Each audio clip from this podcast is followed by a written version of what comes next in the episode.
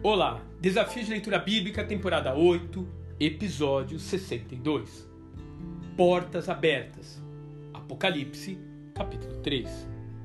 Assim como Sardes, Filadélfia também foi destruída por um grande terremoto que aconteceu no ano 17 depois de Cristo. Ali, porém, por insistência dos moradores que permaneceram naquele local, o imperador Tibério César favoreceu a sua reconstrução, isentando essa população de impostos até que ela conseguisse a recuperação total dos seus prejuízos.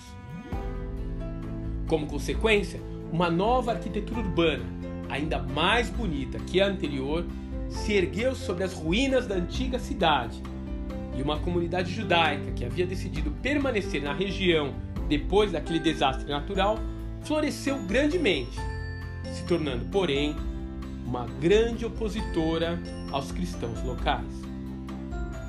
A carta escrita à igreja de Filadélfia é um respiro de encorajamento em meio a tantas exortações severas dirigidas às suas irmãs da Ásia Menor. De fato, essa célula cristã era a mais nova daquela região e por isso mesmo é referida como aquela que tem pouca força. Na verdade, a fraqueza dela pode ter até contribuído para que o trabalhar de Deus na vida dos seus membros fosse ainda mais eficiente. Como diria o apóstolo Paulo, porque quando eu sou fraco, aí então é que sou forte. 2 Coríntios capítulo 12, verso 10. Realmente, não é todo momento em que nos sentimos fortes espiritualmente. As crises das nossas vidas são para nós o que a kryptonita é para o Superman. Elas nos derrubam, nos imobilizam, nos deixam perdidos como se estivéssemos em um enorme labirinto. Mas é aí então que surge a promessa daquele que é fiel, que não mente e que tem todo o poder uma porta aberta, uma saída da prisão, um acesso para a liberdade, uma via de escape.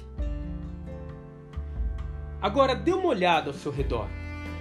No meio de toda essa pressão e angústia que o mundo está passando, eu tenho certeza que há uma porta aberta esperando por você.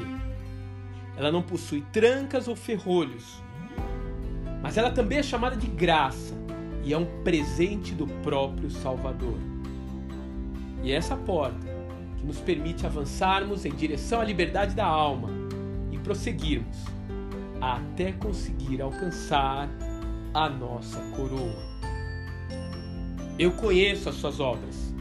Eis que coloquei diante de você uma porta aberta que ninguém pode fechar. Eu sei que você tem pouca força, mas guardou a minha palavra e não negou o meu nome.